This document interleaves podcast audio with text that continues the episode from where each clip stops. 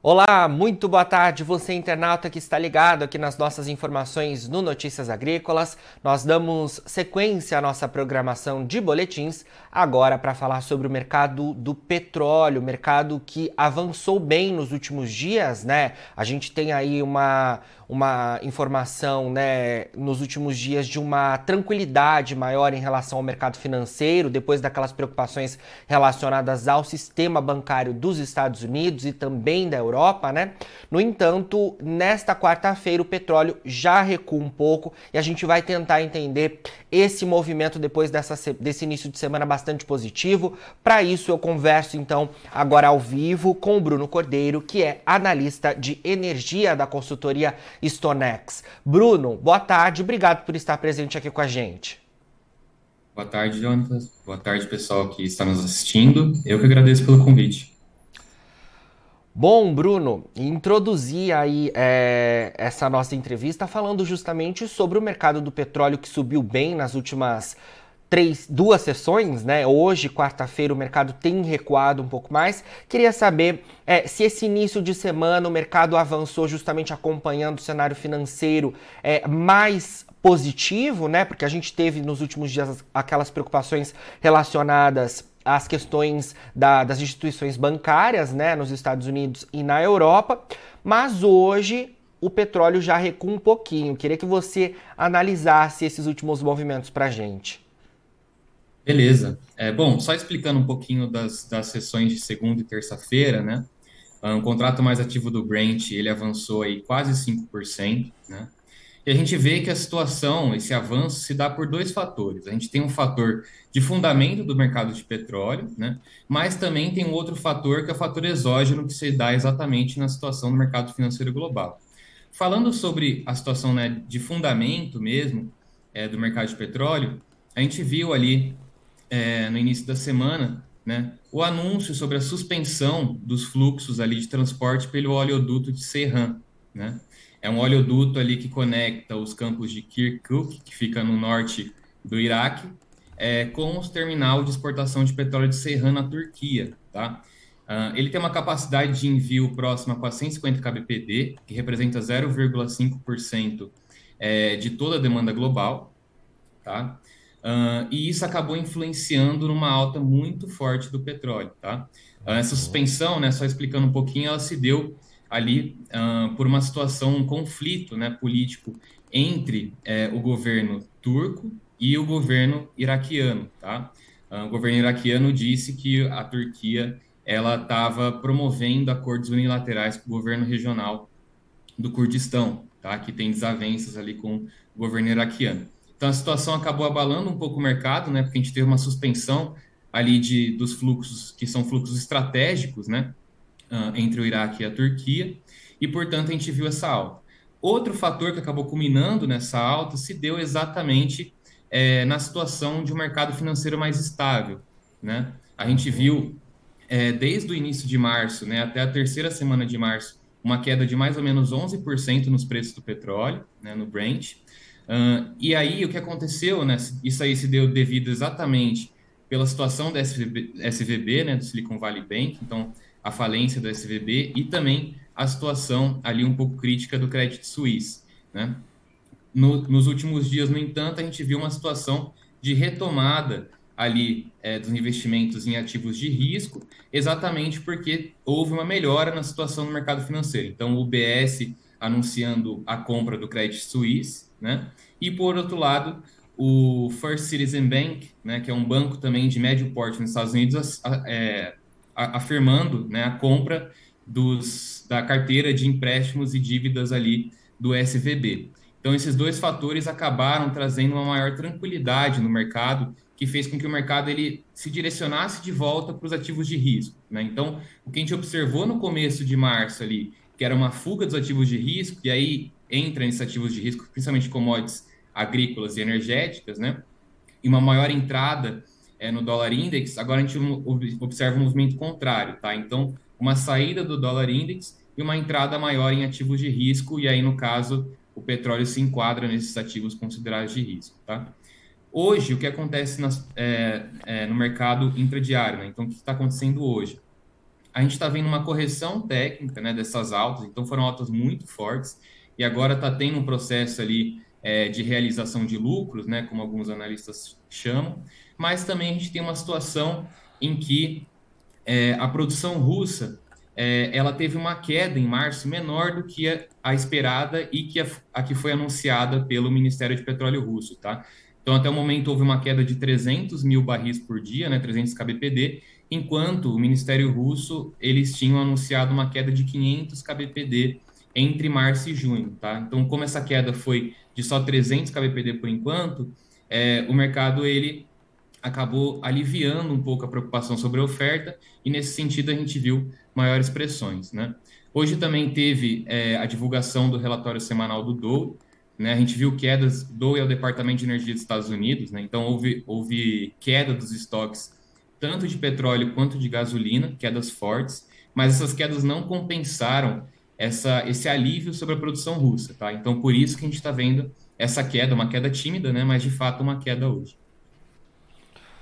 Com certeza, depois né, desse cenário positivo do, do, início da semana, então a gente tem essa queda.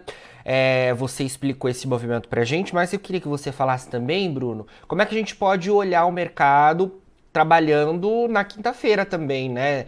Então a gente tem essa queda em realização de lucros, acompanhando também essas questões relacionadas à produção russa. O é... que, que deve pesar mais? Você acha que a gente deve ver o mercado agora corrigindo um pouco mais as, as altas do início da semana? Qual é o movimento esperado para quinta-feira? Ou se a gente tem também uma divulgação importante que, que pode ocorrer amanhã? Então, a situação, Jonathan, ela vai continuar muito relacionada aí é, ainda a fatores exógenos, tá? Então, a gente vai ver nos próximos dias se o mercado financeiro ele vai reagir bem é, a, esses nossos, a esses novos anúncios de compra, né, tanto do, do SVB pelo UBS, quanto do Credit, é, perdão, tanto do SVB pelo First Citizen, quanto do Credit Suisse pelo UBS, né? Mas também vai pesar é, outros fatores aí é, que são fatores de fundamento mesmo, tá? Bacana. Então a gente tem a situação da oferta russa, né? É uma situação que vai continuar preocupando o mercado exatamente porque a Rússia ela anunciou essa queda como uma resposta né, é, aos embargos promovidos tanto pela União Europeia quanto pelos Estados Unidos ao petróleo e derivados russos. Tá? Então, essa contrapartida, se ela de fato se confirmar, a gente pode ver um mercado mais apertado e a gente pode ver novos suportes acontecendo é, é, por ali né, no Brent. Vamos acompanhar todos esses movimentos então, né, Bruno? Eu queria levantar com, com você essas questões justamente relacionadas aí aos fundamentos, né?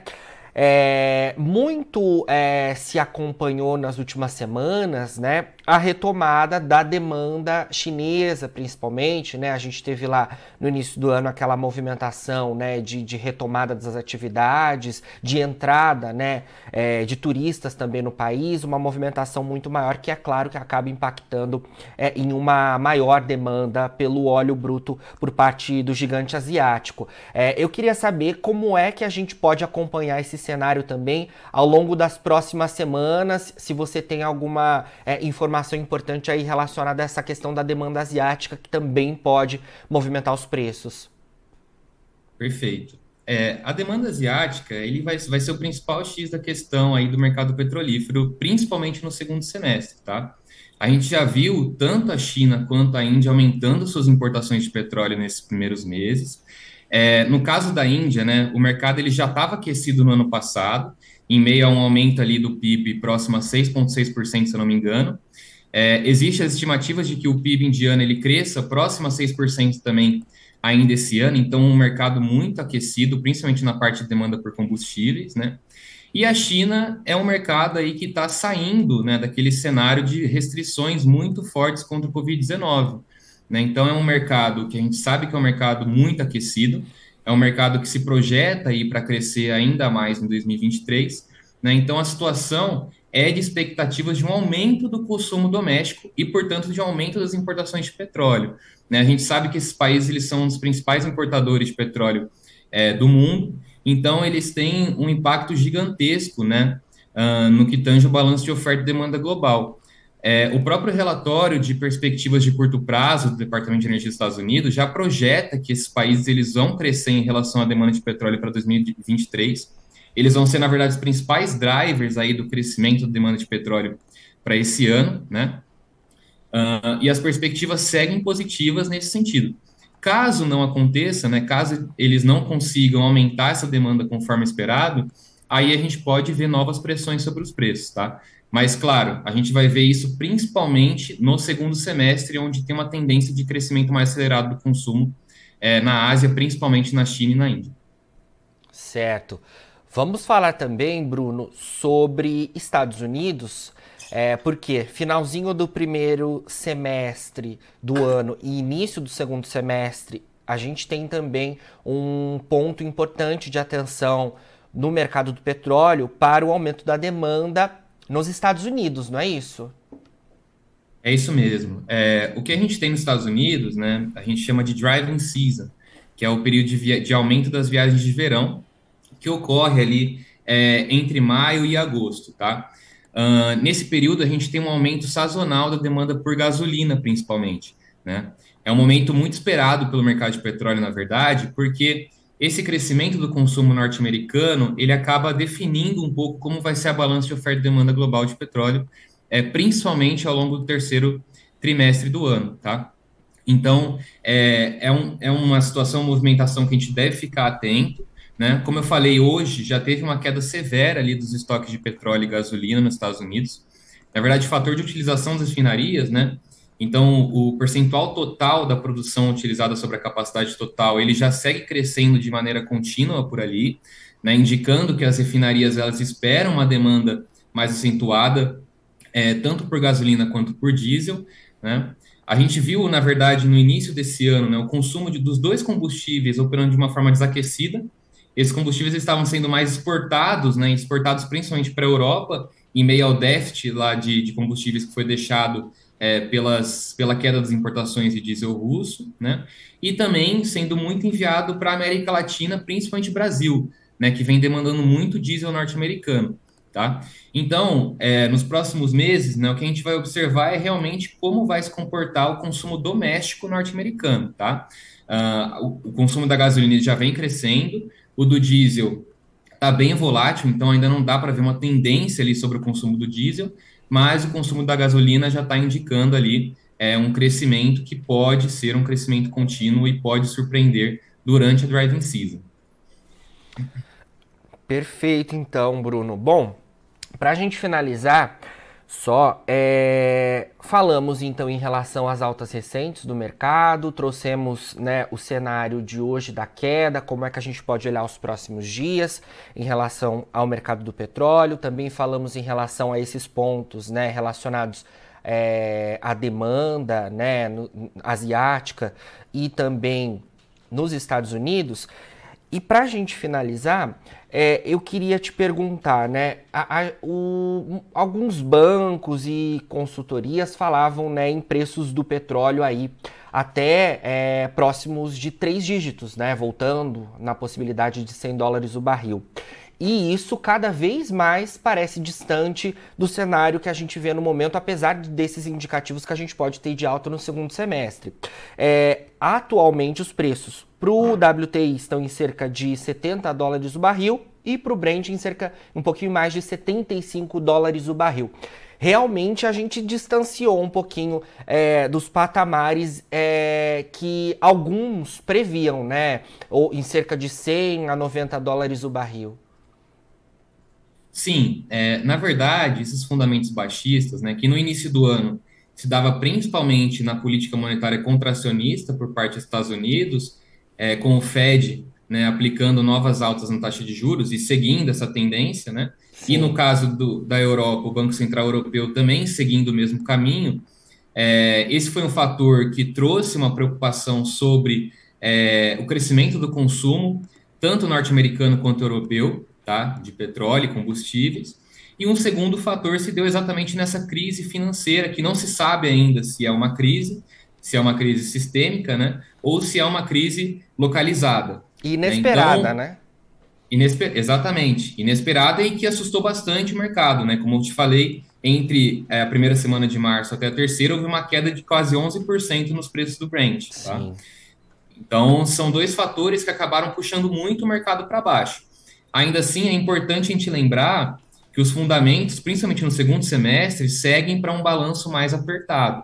Tá? Se realmente essa demanda asiática se materializar, se a driving season, então se a temporada de verão nos Estados Unidos também for uma temporada aquecida, aí a gente pode ver novos suportes. Caso contrário, a situação ela pode ser que os preços se mantenham nesses patamares. Ainda assim, patamares elevados frente às médias dos anos anteriores, né? Exatamente porque o balanço do mercado de petróleo, mas principalmente do mercado de derivados, e aí com foco no diesel, segue um pouco apertado. Então ainda existe uma preocupação sim sobre a oferta. Caso a demanda reaja de maneira positiva, a gente pode ver é, novos suportes, suportes é, fortes, né? Caso contrário, não. Caso contrário, a gente siga observando os preços operando nos patamares de hoje. Perfeito, Bruno. Esclarecido então esse cenário, importante a gente acompanhar todas essas movimentações, movimentações, como a gente disse, né? Essa questão aí é relacionadas relacionada aos bancos era algo inesperado, né? E que mexeu, claro, com o mercado. É importante a gente fazer esse monitoramento que a gente faz semanalmente aqui no Notícias Agrícolas. Obrigado mais uma vez pelas suas informações. Agradeço demais aí é, o tempo de vocês da Stonex para atualizar os nossos internautas em relação a esse importante mercado, viu?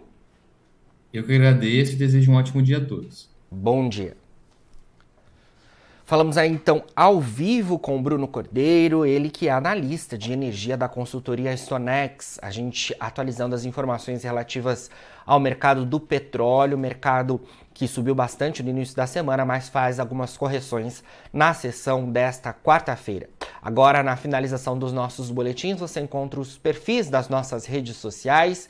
Peço que você siga a gente por lá para se manter atualizado sobre todas as informações do agronegócio brasileiro. A gente fica por aqui, mas daqui a pouquinho tem mais boletins ao vivo. Fica por aí, a gente se vê.